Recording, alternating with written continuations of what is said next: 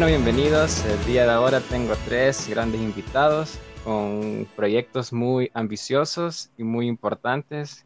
Tres chicos que han dedicado su tiempo en esta cuarentena para ejecutar lo que sería una modalidad en línea de temáticas sobre la carrera de medicina, una amplia carrera. Tenemos a William Figueroa. ¿Qué tal, William? ¿Cómo estás? Hola, Eduardo. Estoy muy bien. Gracias por la invitación y por abrirnos este espacio. Pues la verdad estamos aquí tratando de aprovechar el tiempo en esta cuarentena, ya que no se puede salir de casa. Perfecto, perfecto. También tenemos al joven Benjamín López. ¿Qué tal, Benjamín? ¿Cómo estás? Pues aquí, Eduardo, más que agradecido y feliz de pertenecer, pues de esta manera también tener un mejor acercamiento con la gente y como menciona William, ¿verdad? Aportar nuestro granito de arena actualmente y pues para la posteridad, ¿no? Y también tenemos a nuestro primer invitado internacional, Juan Diego Barragán. ¿Qué tal, Juan Diego? ¿Cómo estás? Bueno, muy bien, gracias y gracias por la invitación y, nada, qué honor ser tu primer invitado internacional. Nos tenemos aquí enlazados desde tierras colombianas. Eh, un saludo a todas las personas de Colombia. Es nuestro primer invitado internacional, así que es un enorme placer. Y comencemos. E, ellos tienen un proyecto que consiste en dar clases sobre distintas temáticas de medicina. Y creo que para iniciar vamos a preguntarles cómo nació su proyecto. William, ¿cómo nació su proyecto? Bueno, en lo personal, en mi proyecto yo soy administrador de la página Medical Life, que se puede encontrar en, en Instagram.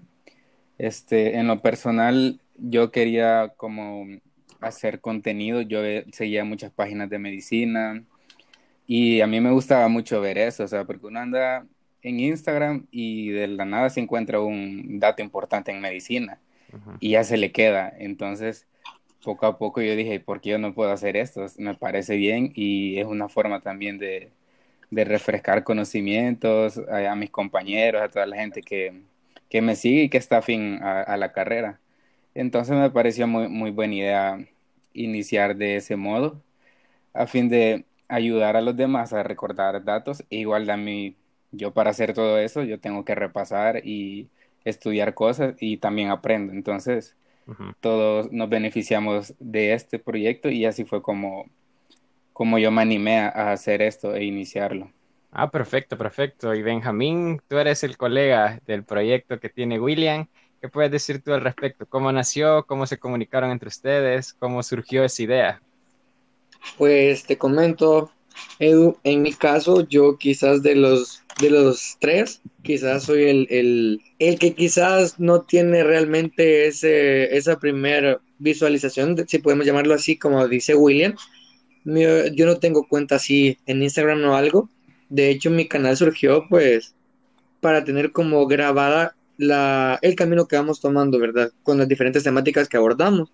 Entonces, pues a mí como personalmente desde quizás del colegio, siempre me ha gustado el hecho de, comunicar o transmitir de una manera más sencilla para que algunos, algunos temas complejos se entiendan mucho mejor, ¿verdad? Porque así se abordan mejor y la idea pues es entender.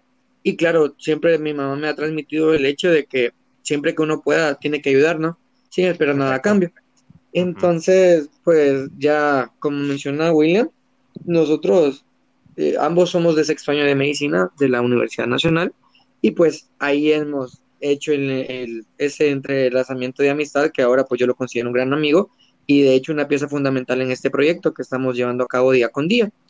Entonces, para no hacer muy larga esta parte, el final, el, de hecho, te soy sincero, el canal de YouTube nació por de forma improvisada, porque no, o sea, sí teníamos el, el, el objetivo de dar las clases en vivo, yo no quería que quedaran como se vieron unas cuantas personas cuando empezamos, sino que más adelante me gustaría que quedara inclusive como de repaso y como bien mencionó William, ah, para dar esas clases tenemos que estudiar. Entonces, en este momento que a veces decimos que estamos llevando pocas materias o no hay mucha carga académica cuando estamos yendo a hospitales, pues siempre hay que leer un poquito y evitar eso, caer en lo de, no, mejor leo cuando vuelva y todo eso cambie nuevamente, ¿verdad? Así que creo que es la manera en cómo lo hemos tomado y pues principalmente para apoyar a los estudiantes de medicina de años inferiores que en un primer momento estuvimos ahí y principalmente dejar la semillita que cuando ellos estén en nuestro lugar también ayudan. Perfecto, perfecto. La verdad que sí, esa es como la misión que tiene uno en cualquier cosa, no solo en, estudio, ¿verdad? Todo lo que nosotros aprendemos, siempre tenemos la oportunidad de, poder darle a otros ese conocimiento. Le hago la misma pregunta a, Juan Diego. Eh, ¿Cómo nació tu proyecto? ¿En qué consiste? Eh, ¿Tú solo lo manejas? ¿Qué nos puedes hablar de él? Bueno, pues sí, estoy yo solo. Mi, mi proyecto se llama Medivideo. Lo pueden encontrar en Instagram. Digamos que también tengo el canal de YouTube, sin embargo no lo utilizo tanto, entonces la mayoría de mi contenido la subo en Instagram. El proyecto nació porque siempre desde el colegio pues eh, tuve como esa, esa facilidad de explicar los temas a mis compañeros y esa disposición. Y, la verdad, eh, valga la aclaración, si, si no fuera por el virus, si no fuera por la pandemia, hoy no estaría acá con ustedes, ¿no?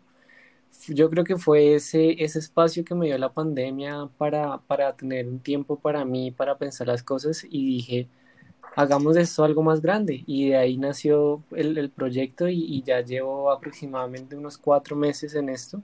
Has dicho algo muy importante, la pandemia, y creo que aquí los cuatro hemos arrancado con nuestros proyectos por la pandemia. Y la verdad que, que sí, es, es, muy, es muy importante. A veces cuando uno tiene como esa, esa sensación de, de, querer ejecutar algo, pero a veces quizás las circunstancias no lo permiten. Pero la pandemia hemos visto también que, que sí, ha sido la oportunidad para uno sentarse, meditarlo y decir, es mi momento para ejecutar este proyecto. En el caso de, de sus páginas, sabemos, ¿verdad?, que el contenido es temas relacionados al área de, de, la salud, específicamente en doctorado en medicina. ¿Y cómo es el proceso de creación de contenido? ¿Qué me puedes decir al respecto, Benjamín? ¿Cómo ustedes eh, distribuyen los temas? Pues te comento, Edu. Eh, realmente, como te repito, ¿verdad? Aquí me han apoyado bastante los que tienen como un poco más de experiencia en el, en el, en el mismo tema, porque yo, pues, con la parte así de promoción, sí, yo quizás mi, mi, don quizá es comunicarme con la gente, pero en el ah, aspecto de edición, todo eso, pues aquí, por ejemplo, William es una pieza clave y en el caso de Juan, pues ah. exactamente. Y Juan, por ejemplo, pues, también tiene un trabajo extraordinario en su página, ¿verdad? Cosa que yo no la tengo, pero ellos de una u otra manera, me, sobre todo William me ha ido explicando cómo hacerlo, pero volviendo a tu pregunta, nosotros eh, en un primer momento comenzamos dando casi que todos los días una clase, ¿verdad? Por la noche, pero a veces también por la misma, eh, obviamente, a pesar de que tengamos bastante tiempo, más de lo usual, también tenemos otras actividades, ¿no? Y de hecho damos las clases por la noche porque es cuando la mayoría de personas ya está un poco más libre. Entonces, eh, aclarando también, como te decía al principio, el canal quedó por aquella gente que tal vez quiere estar en el momento en el en vivo, que tiene ventaja, que pues hacen preguntas, pero para evitar eso, a la, información, el video pues queda grabado para todas las veces que quieran verlo. Entonces, al final empezamos, empezamos a notar que quizás estaba siendo un poco monótono. Entonces reducimos eh, las clases a tres veces por semana, lunes, miércoles y viernes. Entonces, eso es con respecto a los días que damos clases. En ocasiones tenemos, eh, trato de, tener contacto con doctores ya propiamente dichos y que están regularmente en sus residencias para que ya, abonen un poco más a los temas que damos como estudiantes, ya que el objetivo principal es dar clases estudiantes para estudiantes, ¿verdad? Entonces abonamos siempre la parte teórica eh, nuestro grupo organizado, bueno, coordinador, somos 10 de sexto año y uno que nos apoya de quinto año. entonces, eh, entonces los temas los tomamos casi siempre. Yo lo he hecho en dos aspectos. Uno, si el tema es un poco complejo y me ha costado entenderlo, entonces es como una meta entenderlo mejor para poder darlo a, darlo a entender, ¿verdad?, a las demás personas. o también porque me gusta mucho el tema lo, también me gusta impartirlo. En mi caso me encanta el área de cirugía, ¿verdad? Pero también oh. medicina interna y ginecología. Entonces, de esa manera, tomamos los temas, les proponemos a la gente que nos quiera eh, apoyar y, por ejemplo, en, la, en, los, en la coordinación que te mencioné de 11 estudiantes, cada uno tiene un área específica. Por ejemplo, yo coordino el área de cirugía y ginecología. Entonces, yo abono temas, pero al mismo tiempo selecciono compañeros que sé que les gusta esa área, ¿verdad? Entonces, al final llegamos a un consenso, les, les programamos, les, les agendamos un día a la semana siempre respetando los días que se han tomado y pues al final ya vinculamos todo y William se encarga de la, de la, de los banners que al final son los que han ido viendo para pues nuevamente comentar y dar a conocer ese día. O tenemos un invitado especial en la semana o tenemos clase ese día y ya transmitimos el link a través de Google Meet pues para que puedan tener la, clase. Y básicamente eso es lo que hacemos. Perfecto. Y William, ¿tú qué puedes decirnos de la parte de diseño, de los banners, el manejo de la página? ¿Ya tenías tú ese conocimiento o lo has ido adquiriendo conforme ha evolucionado el proyecto? No, realmente eh, yo no tengo conocimiento, no tengo estudios en, en ese sentido. O sea, yo medicina nada más, pero realmente todo se ha ido dando en el proceso. Uno eh, empieza en esto y va aprendiendo muchas cosas y va descubriendo cosas nuevas. Y con el tiempo va adquiriendo experiencia, por decirlo así, y conocimiento, porque también es de, también me he dedicado a buscar cómo hacer mejores las cosas, cómo ir mejorando cada día y que cada vez se vea mejor. Entonces, en ese sentido, es todo eh, a, conocimiento, a aprender día a día y en el sentido de mi página, yo realmente tengo dos amigas que me ayudan en, el, en este proyecto de mi página. No solo, no solo soy yo el que hace todo el contenido, la verdad es que sin ellas no, no podría sacarlo todo, porque realmente claro, En, en, la página se ve así como, ah, una publicación, unas preguntas, pero realmente sí lleva un trabajo, lleva planeación. En nuestro caso, trato de hacer eh, reuniones, hablar eh, qué temas podrían ser interesantes para los demás, qué puntos tocar y así ir creando, no estarme siempre en lo mismo para que no sea monótono, entonces ir rotando entre temas porque eh, uno como médico debe saber lo básico de todo, aunque sea no, no es como estancarse en una materia. Entonces, la idea también con Benja, yo realmente puedo decir que parte de la inspiración que me pareció a mí de nuevo fue por Benja, porque yo lo vi a él tomar la iniciativa de las clases y dije, wow, me, me, gusta lo que está haciendo. Y yo ya tenía mi página. Entonces yo le dije, dije, hablé con Benja y le dije que yo lo podía apoyar en ese sentido, en, darle como que más gente conociera sus clases, porque en ese sentido vamos, de ayudar a los demás y que más gente aproveche su tiempo dedicando una hora al día a una clase que probablemente le va a dejar muchas cosas. Sí. Entonces, así fue como fue surgiendo todo. Este, yo contacté con Benja, le pregunté cómo estaba su proyecto, me gustó mucho, yo le ofrecí mi apoyo. Después, poco a poco, le dije, eh, Benja, yo te puedo ayudar con, los flyers para que más gente te conozca. Y así, poco a poco, eh, nos fuimos ayudando más y bueno, ahora ya tenemos ya un, proyecto establecido. Ya después contactamos con Juan Diego y porque se vienen cosas nuevas, entonces estamos planeando muchas cosas nuevas oh, eh, para, el, el próximo mes, que todavía estamos en planificación y ya muchas personas van a entrar al proyecto y así poco a poco vamos a ir, vamos a ir creciendo más. Eh, me parece muy bien, la verdad es que sí, yo he tenido la oportunidad de ver su página y el contenido es muy buen contenido, muy buen diseño, es llamativo, atrae. Cualquier persona que lo ve en redes sociales se siente atraído porque ese contenido que al observarlo no dices tú, ah, lo paso, sigo avanzando, sino que te quedas viendo, lo revisas varias veces, es práctico y creo que esa es una buena manera de transmitir información.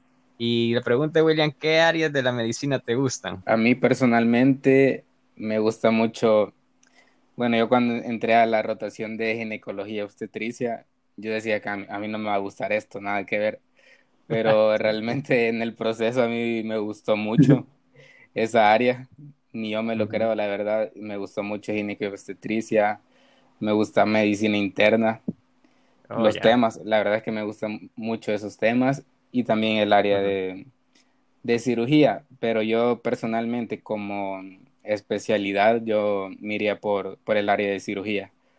Perfecto, interesante. Y bueno, ahora vamos con Juan Diego. ¿Qué nos puedes decir tú del proyecto? ¿Cómo te encargas tú de los diseños? Igual yo tuve la oportunidad hace poco de estar revisando tu contenido, muy bueno, por cierto.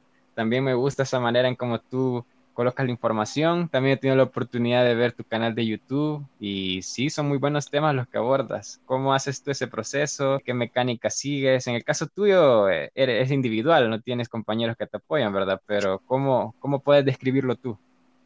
Sí, sí, correcto. Entonces, como estoy solo, eh, pues a mí me tanto me toca crear el contenido y pues me toca, me toca publicarlo y, y, pues administrar la página, ¿no? Entonces, básicamente lo que yo hago es que aquí conmigo, siempre sobre mi escritorio al lado del computador donde trabajo, tengo un cuaderno donde em, voy anotando las ideas que me van surgiendo. Entonces, por ejemplo, te pongo un ejemplo el día de ayer estaba estudiando algo de, oxigenoterapia y se me vino la idea, se, vino, se vino a la cabeza una, idea para un post de neuro, entonces la anoto para que no se me pierda y la tengo ahí guardada para, para ir haciéndola pues cuando, cuando me quede el tiempo, ¿no? Ya en cuanto a los videos, eh, sí, sí es un poco más, más dispendioso eh, pues por el tiempo, porque ya sí necesito hacer un guion para los videos, a partir del guion construyo la presentación y pues ya la grabación me toma, más o menos dependiendo del video, me toma de media hora a una hora aproximadamente. Y, y pues no, la verdad yo, yo trato que el contenido que suba al canal, los temas así sean muy específicos hacia, hacia, hacia por ejemplo, una guía o hacia, un, hacia medicamentos, hacia alguna patología en especial, trato de transmitir la información de una forma sencilla, pero que no se pierda como el objetivo principal de lo que estoy tratando de, explicar, ¿no? Sí, muy bien. ¿Qué área de la salud te atrae? ¿Cuál es la que tú dices, wow, aquí me siento como pez en su río?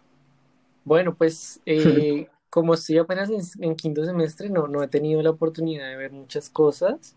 Oh, Sin embargo, eh, por el momento, las áreas que me han gustado han sido cardiología, Oh, eh, neurología y la verdad tengo muchísimas expectativas por el área de cirugía. Aquí ya vimos que los chicos son el tridente de la cirugía. Muy bien.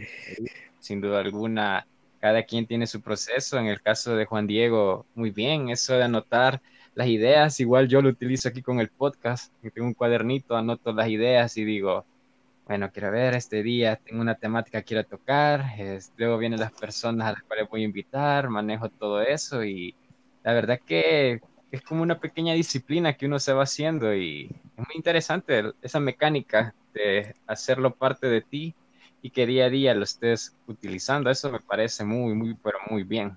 Sí, sí. sí, claro. O sea, aquí vamos con otra pregunta también, siempre tocando su temática. Eh, para William, ¿cómo ha sido la recepción de parte de los estudiantes de medicina ante este proyecto que ustedes están ejecutando? Pues fíjate que yo sí estoy sorprendido porque realmente las personas le ha gustado la iniciativa que hemos tenido. Ya muchas personas me han dicho que chiva la iniciativa que han tenido. Este, y realmente uno en esos comentarios ve reflejado el trabajo que hace y que, que las personas les guste realmente es, es gratificante. Sí. Porque uno lo hace en base a muchas veces a no recibir como un reconocimiento o comentario, sino que más que todo porque le gusta. Pero quieras o no recibir comentarios positivos, te llenan de, de alegría y, y, te dan como ese empujón para seguir creciendo y haciendo más cosas. Entonces yo siento que sí hemos tenido mucho apoyo de, los compañeros y, realmente sí, sí, estoy agradecido por la aceptación que han tenido. Tú, Juan Diego, ¿cómo ha sido la recepción de tus compañeros, de, de personas que siguen la página ante tu proyecto? Bueno, pues yo, la verdad cada día que, me meto a mi página a revisar pues eh, las interacciones y eso, eh, desde que empecé, eh, pues empecé siguiendo como a mis compañeros de la universidad del semestre, entonces los primeros videos que subí, digamos, solo tenían las visitas de ellos, sin embargo me felicitaban y todo, y ya poco a poco fui creciendo, fui, fui consiguiendo público de otras universidades, luego de otras ciudades, y finalmente, enos aquí, con, con, ustedes que son de otro país. Ya, yo la verdad jamás me imaginé que la, que la página tuviera un alcance tan lejano. Sí, wow. Y la verdad estoy muy, muy feliz. Creo que no imaginaste que ibas a trascender fronteras, llegar a otros países y conocer otros colegas al final de toda Latinoamérica, conocer colegas siempre de tu área. Siento que es una experiencia muy, muy grata. ¿Qué nos puedes decir tú al respecto, Benjamín? ¿Cómo has sentido, has percibido tú la, la reacción de los estudiantes de medicina ante este proyecto que tienen? No, pues realmente yo creo que con palabras me quedaría corto, porque yo soy, te lo digo así, o sea, yo soy una persona que regularmente es feliz, ¿verdad? Pero esto me ha, me ha emocionado tanto, pues te comento así como un, un pequeño paréntesis. Eh, la, primer, el primer, la primera puerta que yo fue Juan Diego.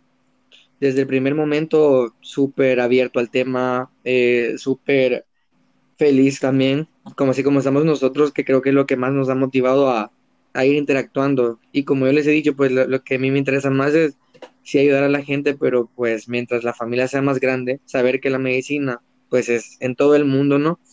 Y que a veces Tal vez por, el, por, el, por, la, por el idioma tal vez se complica un poco, pero de una u otra manera se comunican. Entonces, yo realmente agradecido con cada uno de ellos por Juan Diego haber confiado en la idea que estamos de una u otra manera llevando a cabo día con día, al igual que los demás colegas que de, de, de pronto empecé a notar pues respuesta o recibir respuesta, mejor dicho, de, de Ecuador, de Perú, de México, ¿verdad? Eh, ahorita wow. como un pequeño tal vez un, un pequeño detalle eh, que quizás ni les había comentado, pero también ya me, re, me, respondieron de España, otro continente, ¿verdad? Pero Buenísimo. poco a poco, ¿quién, quién, quién, quita, verdad? Porque eso comenzó como un grupito de estudiantes a los que yo les daba clase, eh, quizás una o dos veces al día, de cuatro, cinco, máximo diez personas, y ahora venos aquí pues tratando de armar sorpresas inmensas que para un estudiante quizás es, quizás solo en sueños lo piensa, ¿verdad? Y realmente sí, esto sí. surgió una idea mía que decía, bueno, si, si la gente aquí lo ha recibido bastante bien, tal vez esta misma idea o los videos pueden servir en otros países. Y nos aquí pues ahora entablando conversación con, en ese caso, Juan Diego, que es una maravillosa persona y alumno, y pues ahora lo considero como un amigo nuestro, ¿no? Eso por mi parte, ¿verdad? Perfecto, sí, es que ahora con esto de la tecnología tenemos como la diversidad y tantas posibilidades de abrirnos quizás no solo a nuestro territorio, sino que a otros países, otras culturas, compartir un poco de esa cultura para el mundo, como dicen. Y grandioso, la verdad que los ambos proyectos han tenido, han trascendido fronteras y muy bien, hay que seguir adelante, hay que seguir luchando por los sueños. Creo que eso es lo que han mencionado los, tres en esencia, de luchar por el sueño que ustedes tienen y, y no rendirse. La verdad que para eso están los sueños, para alcanzarlos, seguir y proyectarnos cada día a más cosas, no tampoco decir, ah, ya esto, aquí estoy bien, sino retarnos y seguir y seguir adelante. La verdad que, que sí, me alegra que la percepción que ha tenido las personas ante sus proyectos haya sido positiva, porque implica mucho esfuerzo lo que ustedes hacen y sin duda alguna está retribuyéndose con, con todos los comentarios buenos que les hacen, que la gente esté pendiente de sus redes, que esté pendiente del contenido que suben Así que muy bien. Y creo que hoy tocando otra temática, que es lo de la pandemia, ¿verdad? Creo que es lo que nos tiene aquí a nosotros, a mí con mi podcast, a ustedes con sus proyectos. Eh, Juan Diego, ¿cómo ha estado la situación allá en Colombia? ¿Qué puedes decirnos al respecto? Bueno, pues digamos que eh, la, la, situación acá eh, siento que ha sido bien controlada. Uh -huh. Tanto así que apenas empezaron a surgir los primeros casos acá, que eso fue como en marzo. Oh, yeah. eh, ellos proyectaban el pico de la pandemia para junio, junio, julio más o menos. Uh -huh. Y en este punto ya lo estamos previendo para finales de agosto, inicios de septiembre. Entonces siento que eh, ha sido bien manejada eh, por parte del gobierno. Obviamente pues se ha tenido sus roces del sector salud con la, con, la, con la parte económica y claramente la parte económica se ha visto totalmente afectada. Claro, sí. Pero, pero no, lo que te digo, yo, yo creo que ha sido un buen manejo. Eh, si bien ahorita, eh, como ya estamos como casi entrando al pico, eh, sí se ha empezado a notar una mayor ocupación en UCIs, Por ejemplo, ahorita acá en Bogotá estamos como al 92% de UCIs, hay algunos hospitales que están totalmente desbordados. Entonces, pues sí, sí ha habido miedo, como eh, miedo a, a, que el, a que el sistema de salud colapse, pero, pero afortunadamente no ha pasado y, y afortunadamente tenemos un, médicos que luchan por nosotros todos los días. Es de ver cómo va evolucionando en cada país y lo importante, sea el país que sea, el que nos estén escuchando, ahí está el personal de salud dando batalla frente a esta pandemia y dando lo mejor de ellos. Y creo que lo que podemos hacer nosotros es tomando las medidas, quedándonos en casa y acatar las recomendaciones. Tú, William, ¿cómo percibes la situación de esta pandemia aquí en El Salvador? ¿Qué puedes decir al respecto? Yo eh, personalmente siento que al principio estábamos muy bien controlando los casos que surgieron. Creo que se tomaron buenas medidas al principio, pero como que con el tiempo se fue distorsionando todo el manejo y hubieron muchas irregularidades. Entonces yo siento que al principio estuvo bien, pero ya después eh, como que la situación fue empeorando y en parte se debe a que muchos no, no respetaron al 100% las medidas de bioseguridad, no, no guardaron una cuarentena, entonces yo siento que la situación al día de hoy eh, es un poco responsabilidad de todos. Eh, en realidad el personal médico está haciendo una gran labor a pesar de no tener los insumos necesarios, a pesar de, tantas adversidades con las que se viven en los hospitales que nosotros las sabemos al 100% porque hemos estado ahí en una situación fuera de pandemia, ahora en una situación con pandemia, la verdad es que no me quiero ni imaginar cómo se va a estar pasando. Y pues realmente yo ahorita yo invito a que sigamos guardando cuarentena, que estemos en casa, que si no tenemos cosas que hacer afuera, que mejor nos quedemos en casa, porque realmente estamos salvando a nuestros familiares.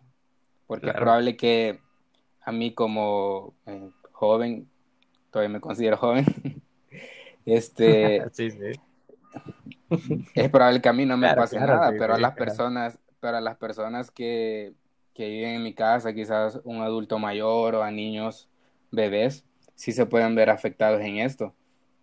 Entonces la responsabilidad de quedarse en casa es para cuidar al prójimo, a nuestros familiares y, a los médicos que están haciendo un gran trabajo. Entonces esa es mi recomendación que yo le daría a, a la población en general.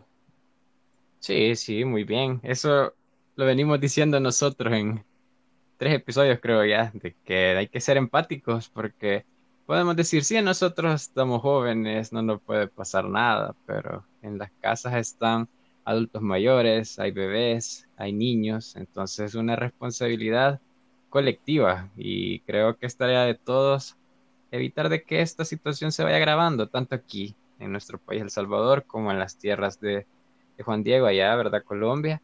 Es muy importante, o sea, tomemos las medidas podemos hacer de nuestra parte. O sea, es la oportunidad de nosotros marcar diferencia haciendo lo correcto, quedarnos en casa y evitar que esto vaya como bola de nieve creciendo y creciendo. Tú, Benjamín, ¿qué podrías decir? ¿Cuál es tu opinión o cuál es tu panorama de, del papel que tendrá el estudiante de medicina posterior a esta pandemia? Pues con base a lo que han mencionado ya mis colegas, ¿verdad? Efectivamente, en nuestro caso quizás te lo voy a poner desde una manera propia de verlo, tanto William como mi persona.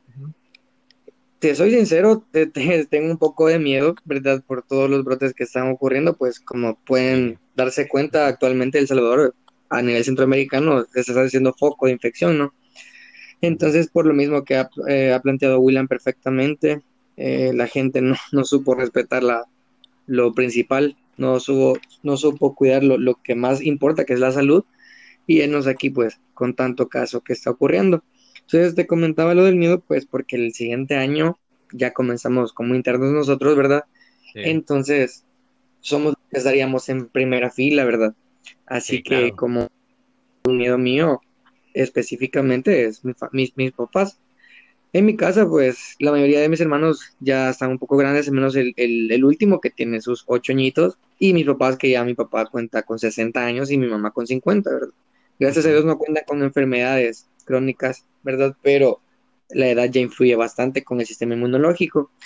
Entonces, es muy grande, porque básicamente vamos a ir a luchar con algo completamente nuevo, que, que sepamos que sí existe coronavirus, ¿verdad? Pero este como tú sabes, el virus tiende a mutar y, siempre una cosita que le cambie ya hace un estrago como el que ha hecho actualmente. Entonces, pues la labor grande de tratar a la manera de lo posible, pues cuidar la mayor cantidad de personas, ¿verdad? Formar a la, a la población, que creo que es en lo que estamos todo este proyecto también llevando a cabo. Una cosa que con la que estamos luchando, aparte del virus, es la gran desinformación con la que se está tomando en cuenta en redes sociales, que a veces le creen más a un post en Facebook de una cuenta, a veces que ni existe realmente como tal. En nuestro caso, por lo menos, eso es bien frecuente en El Salvador. la principal estrategia, ¿verdad? Culturizar un poco en el ámbito médico a la población respectivas, claro, principalmente el lavado de manos, el uso de alcohol gel, que siempre no tiene que, sustituir, no tiene que sustituir el lavado de manos al, al uso de alcohol gel, y el distanciamiento social, ¿verdad? Pero de una u otra manera y con la ayuda de Dios, pues, y apoyo entre nosotros mismos, sé yo y tengo mucha fe que vamos a salir adelante. Primero Dios, así sea, y exacto, la desinformación ha sido un dolor de cabeza, porque a veces las personas vienen y divulgan eso, eh, empieza a correrse más y más y más, y luego nos topamos con que las personas han hecho ciertas ciertas medidas, han tomado ciertos comportamientos que más que beneficiar los perjudican. ¿Cómo está ese fenómeno de la desinformación, Juan Diego? Es igual que aquí en El Salvador, que se comparte a veces teorías un poco de ciencia ficción o, o la gente está un poquito más como consciente y con información más válida. Pues yo creo que eh, los medios de comunicación han hecho una buena labor en, e, en, el tipo de información que es importante. Sin embargo, pues no falta la persona que no crea o que se cree cualquier cosa que mandan por WhatsApp, ¿no? Entonces, sí, sí, se ha visto, por ejemplo, eh, no sé si haya también eh, un aumento en los casos de intoxicación por metanol que, mm, que se cree que, que cura el COVID eh, o, que, o que simplemente los vuelve inmunes. Entonces sí se ha visto, por ejemplo, un aumento en los casos de intoxicación por metanol. La gente sale con ideas un poquito de, descabelladas quizás, muy riesgosas. William, ¿cuál ha sido tú la, la información más como descabellada que has escuchado con respecto al COVID? Pues fíjate que he escuchado, bueno, he leído muchísimas que me he quedado sorprendido de que las personas en verdad se crean eso. Eh, por ejemplo, te puedo decir que he visto que ponen que hay que hacer licuados con aspirina y gotas de limón y que hay que oh, tomarla una todos los días y que incluso he visto publicaciones en las que las alcaldías andan repartiendo medicamentos, medicamentos que tienen que ser prescritos por médicos, porque, bueno, nosotros sabemos que cada paciente tiene sus eh, morbilidades y, no a todo tipo de pacientes se le puede recetar, por, por ejemplo, una aspirina. No se le puede recetar a todos los pacientes porque una morbilidad y los puede complicar. Entonces, he visto incluso en alcaldías que han andado repartiendo el kit contra COVID, en el cual incluyen acitromicinas, incluyen aspirinas, para que toda la gente lo tome. Entonces, yo siento que en ese aspecto sí estamos un poco mal en el sentido de la desinformación, porque el COVID eh, es cierto, nos puede afectar, pero incluso la desinformación nos puede afectar aún mucho más. El creer cosas que no son ciertas, al final van a resultar mal porque pueden complicar a las personas. Eh, digamos, una persona no muere de COVID, pero sí va a morir por un efecto adverso de la citromicina, hidroxicloroquina o de una aspirina. Entonces, en ese aspecto sí se debe trabajar mucho en, el aspecto de informar bien a las personas y, educarlas en ese sentido. Tú, Benjamín, ¿cuál ha sido la, la idea más de ciencia ficción que hayas escuchado con respecto al COVID? Fíjate, bueno, en mi caso, ajá, la aspirina, ¿verdad? Pero no es el que yo, digamos, me quedé con la boca abierta, porque, digamos, que hasta cierto punto se entiende, ¿verdad? Que la gente utilice medicina para sentirse mejor, pero, claro. como me mencionaba Juan Diego, yo vi, y de bueno, sí vi que gente lo estaba compartiendo aquí, pero que estaban, estaban utilizando desinfectante. Entonces uh. estaban, pues, unos hacían como gargaras con desinfectante y otros, pues, inclusive se ponían gotas de lejía, te puedes imaginar, ¿verdad? Entonces, aparte de ello, pues, porque han escuchado que, ¿verdad? El cloro sirve para hacer bastantes tipos de, de hábitos de desinfección, etcétera. Entonces, otros inclusive pues veí que se complicaban pues porque tragaban esa, esa solución. Entonces iba a causar estragos en el aparato gastrointestinal, ¿verdad? Ya venían complicados y al final culpaban al coronavirus, pero era por lo que se habían tragado, ¿no? Entonces, pero eso creo que fue hasta el momento lo, lo más quizás absurdo que he, oído y, y, creo que eso en donde más lo vi, eh, o mejor dicho leí, fue en Estados Unidos, que se estaban vendiendo eh, desinfectante para uso, o mejor dicho, para ingesta humana.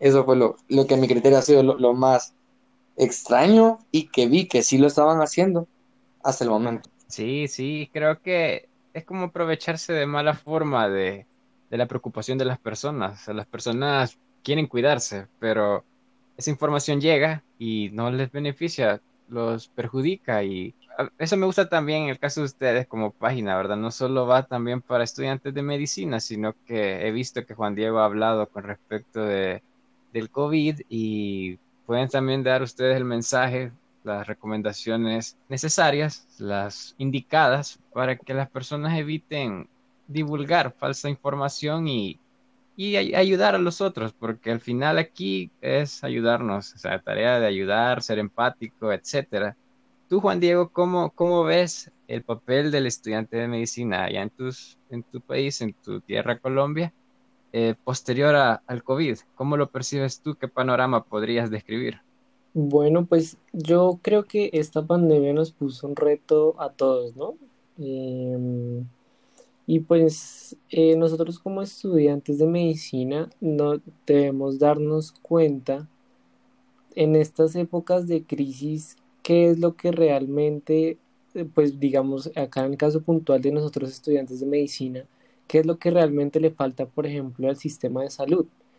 Y a partir de eso, eh, en un futuro, o bueno, no, no ni siquiera desde un futuro, desde este mismo momento, darnos cuenta que somos agentes de cambio y que debemos hacer algo por ese cambio para mejorar las condiciones y que en un futuro una crisis como esta a raíz de un virus o cualquier otro tipo de crisis no puede llegar a afectar tan fuertemente eh, el, país, ¿no? Entonces tenemos que, ser agentes de cambio, eh, digamos, por esa parte del sistema de salud, pero también tenemos la labor como médicos de empezar a enseñar a la gente, ¿no? Porque siento que últimamente la, la medicina se ve como, como el médico es una cosa, es una eminencia y el paciente solo escucha y el médico lo, solo ve una enfermedad, lo medica y hasta ahí llegó esa relación médico-paciente.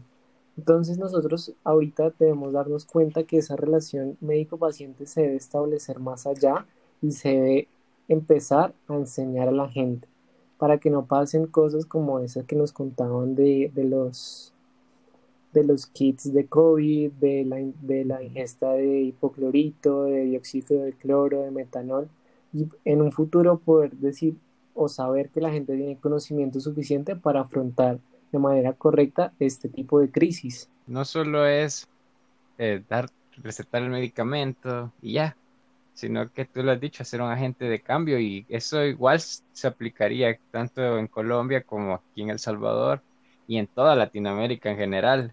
El papel del médico es mucho más que solo recetar, como dicen la gente, ¿verdad? Entre comillas, sino que hacer un cambio, eh, ayudar a las personas a tener un mejor estilo de vida, a unos mejores estilos de vida saludables y, marcar esa diferencia. Y la verdad de que, como lo reitero, creo que lo he estado diciendo mucho, eh, sus proyectos también empujan a eso, a, a prepararnos, a adquirir el conocimiento necesario, marcar esa diferencia. La verdad de que yo lo felicito, en serio, créanme, lo felicito por los proyectos que están ejecutando. Yo podría apostar que terminarán en la parte docente ya cuando sean médicos en un futuro. Ya verán, quizás quien quita que siga el podcast y los invite ya como todos los docentes de las facultades respectivas. Y en verdad, en serio, los felicito. Es muy buena idea la que tienen y no hay que no hay que rendirse, hay que seguir adelante, en serio, créanme que interesante y en el podcast, en serio, me ha gustado que todas las personas que han venido nos han hablado de su proyecto, nos han dicho realmente el esfuerzo que le ponen y cómo van viendo poco a poco el fruto del mismo. Y a seguir adelante, no hay que rendirse y ya como para también viendo otro enfoque, para William, para la pregunta, eh, ¿qué planes a futuro tienes tú con MedLife?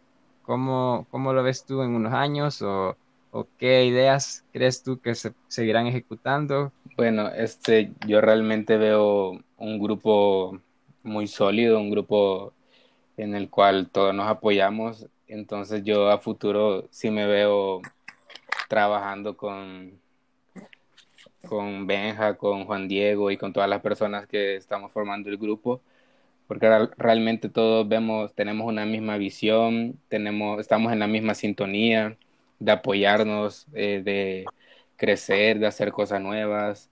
Entonces, realmente yo sí me veo eh, trabajando con estas personas y creciendo e implementando cosas nuevas y ayudando, este, ayudando a, la, a, las personas, ayudando a los compañeros que van a ir entrando a la carrera. Como sabemos, esta es una carrera que por, por lo menos en nuestro país, en la Universidad de El Salvador, es muy demandada. Y todas esas personas, uno quiere eso no cuando entra algo, entra con toda la esperanza y ilusión de, de llegar a ser médico y qué mejor con, que con la ayuda de, de personas que ya pasaron por todo este proceso, que, que uno cuando entra, entra con miedo de que no, no sabe qué hacer, no sabe qué va a pasar. Entonces, de hecho, estábamos, eh, yo asistí a una clase de, de Benja, él estaba en una clase para primer año sobre química orgánica y, y me, me sorprendí que había muchísima gente en esa clase, pero muchísima. Y preguntaban, su experiencia, cómo llegaste al segundo año, cómo fue cuarto, cómo fue quinto. Y realmente todas esas personas entran con una gran ilusión de también llegar a este, a este punto, así como nosotros entramos. Entonces también me veo eh, queriendo ayudar a esas personas a dirigirlas y poder entregar un poquito de, mi conocimiento, no tampoco me creo experto que lo sé todo, pero sí creo que puedo contribuir ahí a mi granito de arena a, que esas personas se les haga eh, no más fácil porque todos pasamos por un recorrido que es difícil, pero que sepan cómo ir por el camino correcto en, en la carrera. Entonces, a futuro esa es mi visión, seguir ayudando a, mis colegas que van a ir entrando y seguir trabajando con esas personas grandiosas que, que me ha dado la vida y que tienen la misma visión que, que yo. Perfecto, muy bien. Tú, Benjamín, ¿cómo, cómo ves tu proyecto a futuro? ¿Qué, ¿Qué panorama observas? Yo le apunto así, créeme, le tengo una gran fe a este proyecto porque pues creo que he puesto todo lo que ah, está en mis manos, ¿verdad? Eh, estoy con, o sea, de verdad estoy confiando demasiado, te lo digo así, en serio, quizás el 110% en cada una de las personas que, que, forman parte de este equipo. Y lo que más me reconforta y, y, me, y me anima a seguir adelante, ¿verdad? Es ver tanta, tanta idea similar. Claro, la, de diferente perspectiva, pero al final la idea principal es ayudar a las demás personas. Y así como comentó William en la clase que creo que fue el lunes o martes, no estoy seguro, me habían pedido primer año, para, para eh, darles un tema de orgánica, ¿verdad? Que todos llegan con esa idea, por lo menos aquí en primer año, de, de que es la materia coladora por la que más se quedan. Pero antes de ello, en lo que estaba, bueno, en lo que estábamos dando tiempo que se agregaran más personas, de hecho casi tuvimos 200 personas en esa clase. Entonces, eh, claro, las principales preguntas antes de abordar el tema era, como dijo William, ¿cómo es que había llegado? Yo les comenté, pues les estoy siendo sincero, que como en la carrera siempre hay tropiezos, y bueno, esto creo que Juan Diego no lo sabe, pero yo en primer año también dejé esa materia. Yo me quedé en química orgánica. Entonces, uno viene del colegio, ¿no? Y pues en el colegio 8, 9, en la PAE súper bien, queda en primera vuelta en el examen de admisión de la nacional y, puya, todo cuento de hadas, ¿no? Y de ahí viene, te das cuenta y te golpeas contra un muro, ¿verdad? Del que pensabas que eras mucho más grande que él, a pesar que le metí, claro, no es la idea dar miedo, porque pues yo soy de los que piensa que aunque me digan, sí, puedo tener como la idea de cómo va a ser la materia, pero hasta que yo no la viva, no la vea y no la sienta y no sé cómo es, pues siento yo que siempre tiene uno que, que abordarla con, con el 100%, meterle desde el principio y hasta que uno la viva, pues puede realmente decir, bueno, esa materia es así y así. Entonces yo a este proyecto de verdad le veo un futuro enorme igual que William lo, y con, pues, si Dios lo permite, también compartiendo con Juan Diego, habrá momentos en los que, pues sí, el tiempo también se nos come, ¿verdad? Pero siento yo que esto va a fortalecer amistades y lazos en esta forma internacional como lo está haciendo ahorita, que como te digo, nunca en mi vida, así como Juan Diego, pensé que llegara algo así, que aunque sea pequeño por el momento, pero para un estudiante siento yo que es demasiado grande un enorme futuro y siento yo que en los proyectos que estamos, por, bueno, que estamos construyendo y primero Dios construiremos más adelante, pues un público maravilloso que ha recibido bastante bien la idea y pues eso, que quien quita que en el futuro realmente ya como doctores creemos un congreso internacional, ¿verdad? En donde formamos parte de todos los que en un primer momento creímos esta idea. Que esas ideas, esos ideales hay que mantenerlos y está muy bien me gustó mucho también lo que mencionaste, de que en el camino, así en la carrera, en aspectos de la vida, hay tropiezos. A veces nosotros no, no calculamos quizás ese muro y nos podemos dar en él, pero, pero eso no significa darse por vencido, sino retomar fuerzas, aprender de lo que nos equivocamos en su momento y intentar, o sea, intentarlo y dar la, la capacidad quizás doble o triple de lo que fue cuando cometimos quizás no el error, quizás por circunstancias de la vida no se dio, pero seguir adelante, la verdad, eso está muy bien y, invito igual a todas las personas que nos están escuchando, sobre todo si son estudiantes de medicina, a que, que sigan adelante, que, esta carrera es muy, muy, muy interesante, te, te permite conocer muchas personas, te permite realmente conocer tantas cosas en el área de la medicina que uno queda como absorto, queda, wow, realmente esto es algo gigante, pero es muy grato. Y igual si te has tropezado en algún momento de la carrera, no, no digas, bueno, ya no continúo, sino que evalúa lo que ocurrió, toma fuerzas y sigue adelante, porque siempre vas a encontrar en el camino personas que van a van a estar ahí para apoyarte. Y en ese caso son ustedes, ¿verdad? Con su proyecto, ese apoyo que a veces se necesita y es muy, es muy interesante y también es muy bonito ver, más que todo en el área ya clínica, ¿verdad? Cuando va un estudiante de X años y hay personas, hay, hay otros compañeros eh, de años superiores que vienen y te dicen, oye, o sea, con gusto yo te explico esto, te dicen la mecánica a seguir, cuando tú tienes alguna duda, ellos con todo el placer del mundo te la resuelven y están ahí como pequeños maestros, como pequeños tutores que te van guiando a ti en ese camino y para todas esas personas realmente créanme de que es algo muy significativo para ese estudiante que va empezando quizás en el área clínica, que va, que va quizás con un poco de temor, con incertidumbre de qué es lo que puede pasar y la verdad que sí, que invito a todos, ¿verdad? Todo estudiante de medicina, si tiene alguna, alguna oportunidad o algún momento de poder hacer eso, que lo hagas, así como ustedes lo están haciendo con este proyecto. Y tú, Juan Diego, ¿cómo, cómo ves a futuro? ¿Qué planes a futuro tienes con respecto a, al contenido que estás creando? Bueno, pues no, lo, lo principal y, y, que sigue siendo la raíz del proyecto es ayudar a la gente, em, ya sean estudiantes de medicina, gente que no sabe si estudiar medicina, em, o gente que solamente quiere saber un poco más, solamente lo que quiero es seguirles transmitiendo el conocimiento, hacerles llegar el conocimiento, no monopolizar el conocimiento, por eso también es muy importante. Y, dejar que las cosas fluyan, que las cosas pasen, em, seguir conociendo gente en el camino, por ejemplo, unos que cuatro o cinco días, em, la vida me permitió conocer a Benjamín y a William. Y, hemos tenido una gran afinidad y, y, eso también es muy importante, ¿no? Empezar a crear amigos de otros países, eh, empezar a relacionarse con otra gente que, que, tal vez uno nunca pensó que se podía relacionar con uno, ¿no? Y, y por ejemplo, eh, yo jamás me imaginé grabando, por ejemplo, un podcast, jamás me imaginé del otro lado, ¿no?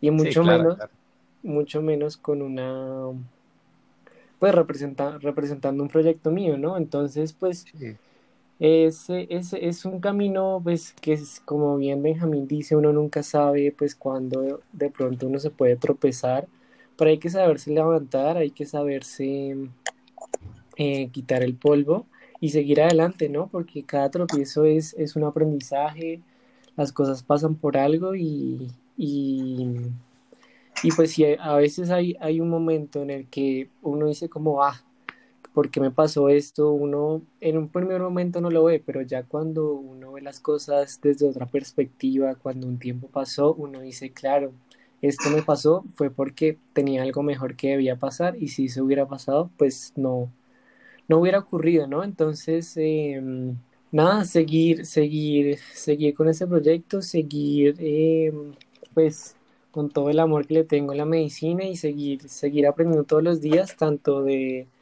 de mis compañeros, de mis amigos y, y de lo que yo mismo hago, hago en mi página y pues aprendo cada día de mí, ¿no? Eso es muy importante ya. a veces uno nunca se imagina, wow, estaré en tal situación o tal circunstancia, pero, pero siempre hay fruto en todo esfuerzo que, que uno va realizando. En serio, la verdad que ha sido muy interesante. ustedes son tres personas que por lo visto tienen muy bien planteados sus ideales y, muy bien, la verdad que muy bien.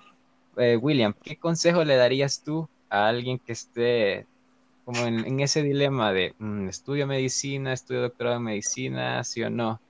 ¿Qué consejo le darías tú a él? Bueno, yo personalmente eh, hablo de lo que yo viví, es que yo siempre quise estudiar medicina, jamás tuve como otra otra opción, o sea, yo decía, yo medicina. Entonces, yo siento que esto, las personas cuando salen del bachillerato y quieren optar por una carrera, es más que todo lo que es de analizar muchas cosas, es de conocer qué es lo que, qué es lo que conlleva estudiar medicina, cuántos años son, este, y todo eso es, de analizarlo realmente. Tener a alguien que estudie medicina en la familia, un amigo, eh, y pedirle un consejo, creo que va a marcar mucho la diferencia, porque realmente eh, no es por desanimarlos ni nada, pero no es fácil, tiene su dificultad, pero así como tiene su dificultad, también es muy gratificante ayudar a las personas desde nuestra posición que un paciente nos diga gracias por su ayuda. Entonces, para mí eso es súper gratificante. Y que la carrera, a pesar de que en el país eh, no esté como muy remunerada o tan reconocida, el solo hecho de ayudar a las personas es, es gratificante. Entonces, ese es mi consejo que yo daría, de que si en realidad uno siente la vocación, no, sin dejar el pensamiento de lado que uno siendo doctor va a ganar mucho dinero porque es mentiras, ya no pasa eso. Eh, más que todo uno debe pensar en si en serio me gustaría eh, ayudar a las personas. En serio me gustaría estarme ocho años estudiando y después tres años más en una especialidad. Si en serio me voy haciendo todo eso y después de analizarlo aún sigo convencido, pues realmente es, es lo que uno quiere. Pero en ese sentido va, porque muchas veces se entra así como con dudas, sin investigar tanto y a las primeras eh, de cambio eh, ya se sale y realmente es una decisión, no, no, es fácil la decisión de tomar, de elegir la carrera y sí, yo aconsejo que, que busquen consejo y que se informen muy bien antes de entrar en medicina. ¿Qué crees que ha sido lo mejor que te ha podido dar esta carrera a ti? Eh, es, es una pregunta difícil. Em. yo creo que, que em, eh, además pues de la gratificación que, que, uno, que uno siente al, al, cumplir una meta, em, al poder ayudar a un paciente, eh, también es, es conocerme a mí mismo, eh, saber hasta dónde puedo llegar, qué tanto me puedo exigir, es, es muy importante porque, porque a final de cuentas la, la, persona con la que uno más convive es uno, ¿no? Entonces también es muy importante saber, saber uno mismo hasta dónde llega y, y yo creo que eso es de lo más, de lo más chévere que, que, he podido aprender porque ha sido un proceso de aprendizaje desde el primer día. eh, digamos, desde qué tanto puedo trasnochar, qué tan cerca puedo estudiar un examen, hasta, hasta cosas más, más profundas, más personales y también conocer, conocer gente en el camino que, que, me va a acompañar toda la vida, que van a ser mis compañeros, mis colegas, con el que el día de mañana puedo decir como si un paciente me pide una recomendación, yo con total certeza le puedo recomendar X o Y, eh, o y colega, eso es eso es súper importante porque, porque son compañeros de vida. Exacto, creo que aquí uno va en el camino conociendo muchas personas que se convierten en colegas, se convierten en amigos y, en un futuro es como tu familia, en, lo que es la carrera, lo que la carrera respecta se convierte en tu familia y la verdad que son muy bonitas experiencias y, es, muy bien, me parece muy, pero muy bien. Luego para ti, Benjamín, esta pregunta va para ti. ¿Qué le dirías a las personas que están en este momento, a los médicos, enfermeras, personal de salud en general, que está batallando contra esta pandemia, tanto en nuestro país como en Colombia. ¿Qué le dirías tú? Pues eso así como, como lo dijo Juan Diego, ¿verdad? Es una pregunta un poco difícil, ¿verdad? Pues porque son la primera línea o los guerreros que están luchando por nosotros, pero creo que todo grandísimo gracias. Creo que es la mejor palabra o lo mejor que puedo decirles. Pues porque son la única, lo único que nos mantiene o evita que los contagios o la cantidad de muertos siga aumentando, ¿verdad? Creo que están haciendo un labor maravilloso que así como mencionó William, que aquí regularmente en tiempos normales sin pandemia no hay recursos, ¿verdad? Ellos están haciendo prácticamente magia para poder, en primer lugar, mantenerse a salvo, pero también principalmente mantener a salvo a los pacientitos que están a cargo, ¿verdad? Tienen en sus manos la vida de abuelos, padres, madres, hermanos, hijos. Entonces, lo que yo les puedo decir es que estamos orando mucho por ellos. En mi familia oramos mucho por, por pues porque también tenemos familiares en esa línea de defensa. Mis papás inclusive están ahí, solo que de una manera un poco más privada, ¿verdad? Pero están ahí aportando su granito de arena. Y nada más pedirle a Dios que les cuide mucho la vida porque muchos conocidos, maestros nuestros, ahí William y tú pues Edu, saben verdad que han, caído en batalla, excelentes docentes, tanto médicos, o sea, doctores en medicina como enfermeras, enfermeros, licenciados en, en diferentes áreas pero que importantísimas para mantener la vida de cada uno de los pacientitos, pues Diosito les dio mucho pues no lograron salir adelante, pero yo eternamente agradecidos y que Dios derrame muchísimas bendiciones para que si han dado caso, a pesar de ello, pues llegan a contagiarse, enfermarse, que sigan adelante como los guerreros que son y nada más eso. Ellos y que Dios me los bendiga. Los cuatro, estamos eternamente agradecidos con ellos por el esfuerzo que están haciendo, doctores, enfermeras, licenciados, en, todas las áreas que, que, abarca esto de salud. Y la verdad es que es un sacrificio que ellos están haciendo y, y aquí creo que desde episodios atrás venimos dando ese mensaje de agradecimiento, también darles palabras de apoyo, que sigan adelante. Y igual invitamos nuevamente a las personas a que tomen las medidas, sigan las recomendaciones, que se queden en casa, porque es la manera en que nosotros podemos ayudar y dar nuestro granito de arena. Y bueno, creo que ya para ir finalizando, que realmente ha sido un episodio muy, pero muy bueno, la oportunidad de hablar con ustedes ha sido magnífica, quedo totalmente agradecido. Quiero que me digan ahí sus, sus redes sociales para que puedan seguirlos. Igual en el podcast se compartirá también para que las personas puedan acceder a ellas, seguirlos, ver su contenido. Juan Diego, ¿cuáles son tus redes? Bueno, pues eh, la cuenta eh, donde sube el contenido médico se llama Medivideo. Perfecto. En Instagram, ¿verdad? Sí, en Instagram, que es donde más tengo el contenido. Perfecto, perfecto. En el caso de ustedes, William. Este, en mi caso, eh, la página se llama Medical Life, eh, arroba medlife-bajo.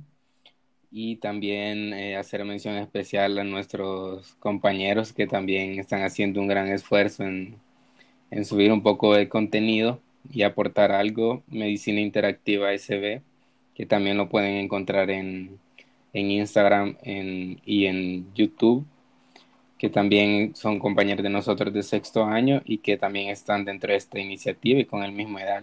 Bueno, creo que aquí iremos finalizando este episodio. William, en serio, gracias por, por haber venido a, a, este episodio del podcast y espero de que igual tu proyecto siga creciendo. Lo mismo digo para Benja, que sigan adelante, no, no se rindan, espero verlos crecer y también especial y con mención honorífica a Juan Diego por ser el primer invitado internacional. Ha sido todo un honor y créeme que en este podcast están las puertas abiertas para ti, igual para ustedes dos chicos, para futuros episodios. Son bienvenidos. Se puede hablar de muchas más temáticas del área de la salud, que sabemos de que es un mundo inmenso. Es como Pokémon que cada región va descubriendo otra y va descubriendo otra y va descubriendo otra es una historia que nunca va a terminar.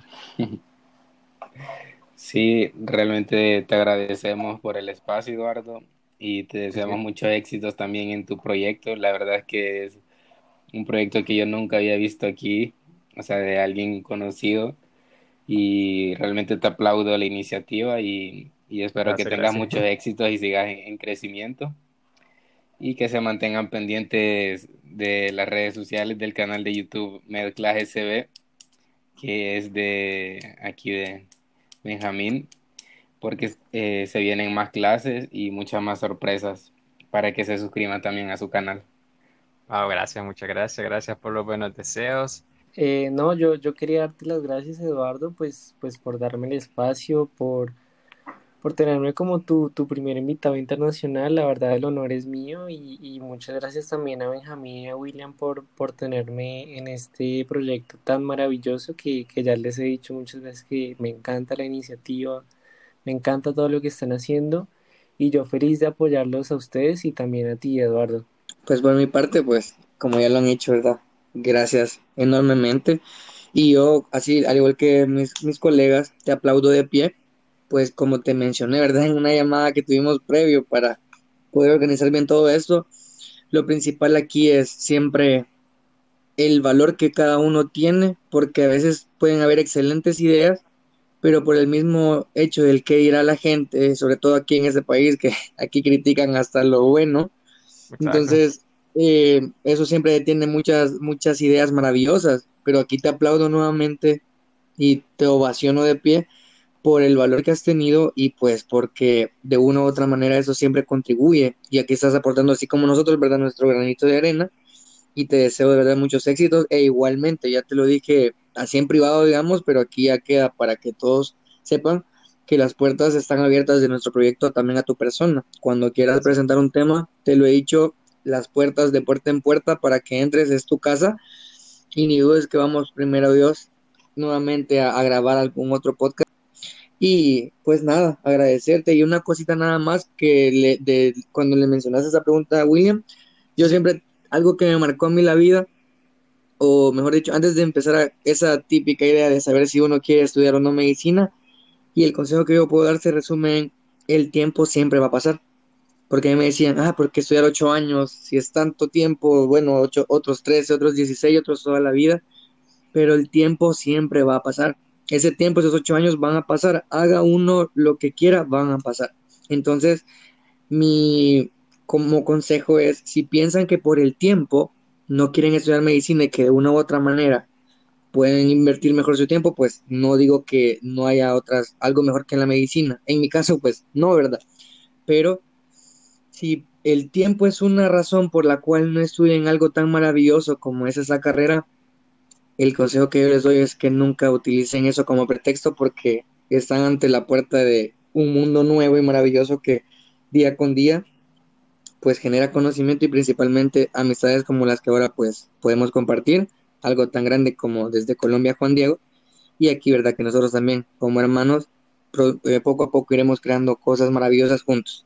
Por mi parte, pues, eternamente agradecido con ustedes, a ti Eduardo, por permitirnos esta noche estar contigo y adelante. No, gracias, gracias, créanme, la verdad que eso sí, apliquemos el, el lema de que hay más tiempo que vida y es de aprovechar, seguir adelante, luchar por nuestros sueños, no darnos por vencidos, y a veces, muchas veces, el qué dirán es como el peor obstáculo que podemos tener para cualquier proyecto. Y, y no hay que, si es algo que nosotros sentimos, que nos ayuda a crecer, que nos es grato y que igual puede beneficiar a otras personas, perfecto. Solo eso basta para poder darle play, como dicen, arreglar las tuercas de tu idea y seguir adelante. Finalizando, como les digo nuevamente, gracias por estar en este episodio del podcast. Créanme, las puertas están abiertas para futuros episodios, para futuras ideas, así que sé que nos veremos, no es un adiós, sino un hasta pronto. Y para ir finalizando, tenemos también esa costumbre de pedir una canción para, para darle como el broche de, de oro, ¿verdad? Para ir dándole ya el toque final al episodio. Así que quedará a cargo de Juan Diego por ser nuestro invitado internacional ¿Qué canción elegirías tú para cerrar este episodio, Juan Diego?